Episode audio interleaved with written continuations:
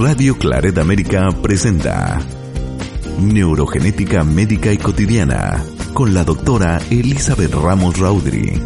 Un programa que busca fomentar la capacidad de padres, familiares y la sociedad en las necesidades médicas y psicológicas en las personas con condiciones genéticas.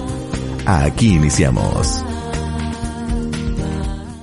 Hola, ¿qué tal, estimado Radio Escucha? Muchas gracias por estar con nosotros en un programa más de neurogenética médica y cotidiana con la doctora Elizabeth Ramos Raudri. Y precisamente, ¿qué le parece si usted y yo en estos momentos nos conectamos a ese hermoso estado de la República Mexicana, a Durango, precisamente para darle la más cordial bienvenida a la doctora. Doctora, ¿cómo se encuentra? Muy bien, muchas gracias. Gracias, doctora. Bueno, pues el día de hoy tenemos un tema muy interesante como es el resto de los eh, temas que usted nos ha entregado semana tras semana. Y el día de hoy el tema se titula de la siguiente manera, Burnout e implicaciones en la salud y la epigenética. Doctora, ¿qué nos puede hablar sobre este interesante tema, por favor? Bueno, que ahorita es una etapa prioritaria para eh, buscar este síndrome de burnout considerando lo prolongado que ha sido la pandemia. Entonces, es importante eh, identificar que es un desgaste físico, emocional y laboral, pero es extremo. Incluso puede llevar a la muerte a las personas que lo presentan o a complicaciones como infartos, eventos vasculares cerebrales, eh, cáncer, suicidios, etcétera. Entonces, realmente es importante hablar de este tema, porque la mayoría de las veces queda mal diagnosticado y entonces empiezan a elevarse las tasas de infartos en personas jóvenes o de suicidios, más allá de, lo que ya se maneja en nuestras diferentes poblaciones. Y lamentablemente, la mayoría de las veces queda mal diagnosticado como depresión fatiga crónica u otras, eh, otros trastornos. Entonces, es muy relevante, primero, sospecharlo. Si nosotros no sospechamos, pues no se va a hacer el diagnóstico correcto. Y también es súper importante saber que como este desgaste es en todas estas esferas, la complicación, las complicaciones que tengan van a influir también a nivel epigenético, es, decir, a nivel físico, no es solo esta parte emocional, sino que consume los recursos del individuo. Ahora, si nosotros empezamos a poder aterrizar este, este tema, pues podemos darnos cuenta que una persona o familias completas que han presentado COVID y han pasado eh, esta etapa de la, de la infección y están recuperándose, obviamente han tenido un desgaste físico muy importante y muchos de sus nutrientes eh, realmente van a tardar tiempo en reponerse. Incluso en el burnout hay personas que jamás se van a reponer de esto. Y bueno, esto es muy comprensible porque si llega a haber una complicación muy severa, puede ser que el individuo no pueda regresar a su estado normal o incluso fatal, ¿verdad? Si es una complicación fatal, pues no dio tiempo a que el paciente o el individuo tuviera la recuperación. Sin embargo, también es importante saber que si no se diagnostica, pues no le das la oportunidad de iniciar el manejo adecuado y por lo tanto empezar un proceso de reversión eh, en estas complicaciones, pues para evitarlas o para eh, por lo menos evitar o tratar las secuelas que haya dejado. Es importante mencionar que a veces el reponer uno solo de los nutrientes que se pudieron haber perdido puede llevar un año o más. Entonces, no es tan simple como decir, ya le dio COVID, llevó su tratamiento y se trata solo de un síndrome post-COVID, como se maneja, sino que hay que evaluar todo en general y mencionar que el burnout no se da si no está la parte del estrés laboral.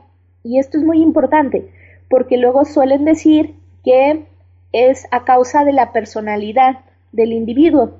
Es decir, que porque es una persona muy puntual, muy trabajadora, con mucha autoexigencia, por eso le está ocurriendo esto. Y no es así, sino que desde la parte laboral es de donde se puede frenar esto. Sin embargo, obviamente, si en, el área de trabajo no hacen algo al respecto y yo soy un individuo que está afectado o que tiene estos riesgos, pues yo tengo que tomar acción, porque al final de cuentas lo que está en riesgo es mi integridad, mi salud, la salud pues como tal de mi familia, porque como vamos a ver, pues influye lo del estrés y otras situaciones, estrés eh, familiar, estrés ambiental. En estrés ambiental, por ejemplo, podemos mencionar, no sé, si alguno de los vecinos es problemático, tira la basura donde no es o genera conflictos extra, aunque sea un poco, pero está afectando el ambiente de este individuo y le está generando un estrés extra al cual tiene que responder. Y si sus recursos ya son deficientes, pues es importante saber que aunque sea pequeño, ese papel juega un rol importante. Entonces es como si fuera, si fuéramos pequeños engranitos, pero estos engranes tenemos la parte del engrane eh, laboral que obviamente por toda la situación económica, post pandemia, por toda la situación a nivel internacional, eh, obviamente hay nuevas exigencias que están aumentando este estrés. Sin embargo, también está esta parte del estrés ambiental, del estrés familiar y de la situación que ha tenido que pasar este individuo, de su condición genética y de su epigenética. Entonces, todo influye para determinar el grado de burnout que va a presentar el individuo y las áreas donde debemos de trabajar. Les mencionaba que el reponer una sola sustancia puede tardar un año o más. Y si nosotros eh, tomamos en cuenta que el 80% de la población tiene deficiencia de magnesio, entonces ahorita con esta situación es muy común encontrar que los pacientes con síndrome post-COVID, este, o incluso que ni siquiera han tenido COVID, pero que han incrementado sus exigencias por la situación eh, que se está viviendo, eh, es frecuente que tengan síntomas gastrointestinales como eh, colitis o gastritis nerviosa y esto influye mucho en la absorción de estos nutrientes. Y si ya se tenía descrito una deficiencia a nivel internacional de 80% de la población con algún grado de déficit de magnesio, es súper importante retomar esto y pensar que puede incrementar y que debemos de detectarla y que además de esta deficiencia se van a acompañar otras. ¿Y por qué hablamos de la epigenética? Bueno, porque recordemos que hay varios eh, nutrientes y micronutrientes y factores ambientales que van a influir en regular la expresión de nuestros genes. Entonces, esto puede modificar por completo nuestra respuesta, eh, pero de forma tanto positiva o negativa. Sin embargo, hay que considerar un panorama muy amplio. Hay que recordar sobre los factores de transcripción, que son aquellos que van a hacer que nuestros genes se activen. Entonces, si no tenemos el factor de transcripción que debe de actuar y tenemos, eh, es como si tuviéramos una mutación para ese gen y no puede actuar. Y a lo mejor es un gen que nos ayuda en las defensas o que nos da este procesos inmunológicos. Entonces, esto puede virar una simple deficiencia, pongamos un ejemplo de vitamina B, que parece ser simple, pues, que se maneja como si fuera simple, puede virar hacia problemas autoinmunes importantes como lupus eritematoso, artritis, hipotiroidismo. Entonces, todo este, eh, este burnout no detectable, si uno no lo maneja de forma adecuada,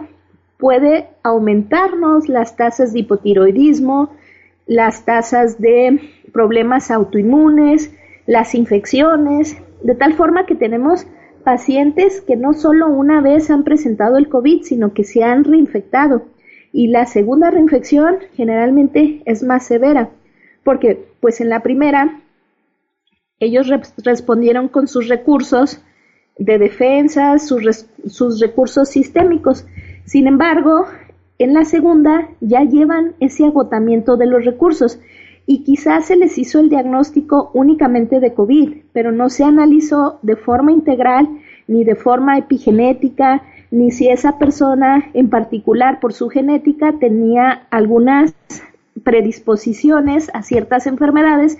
Y entonces esa valoración incompleta le deja en riesgo porque no le permite restaurar de forma adecuada y completa su salud para que en la próxima situación realmente tenga una respuesta mejor. Es decir, nosotros esperaríamos que tuviera una mejor respuesta. Sin embargo, es súper comprensible que al haber agotado los recursos, la respuesta no va a ser tan favorable. Y de esta manera es importante mencionar porque tenemos los diagnósticos de síndrome post-COVID, tenemos los diagnósticos eh, de fatiga crónica, de depresión crónica o de ansiedad, pero no estamos considerando esta parte de burnout. Y entonces hay formas muy específicas de hacer este diagnóstico y de empezar un manejo integral, porque implica otras respuestas. Por ejemplo, la glándula suprarrenal ante el burnout se ve muy comprometida y una característica importante que tienen estos pacientes es que logran trabajar funcionalmente unas 5 o 6 horas y después de eso tienen una fatiga increíble. Y entonces ellos no comprenden porque parece como una ruleta rusa, que de repente traen su energía, logran hacer su trabajo y luego caen en este bache de fatiga extrema. Pero es porque la respuesta de la glándula suprarrenal está fatigada, no es una respuesta correcta.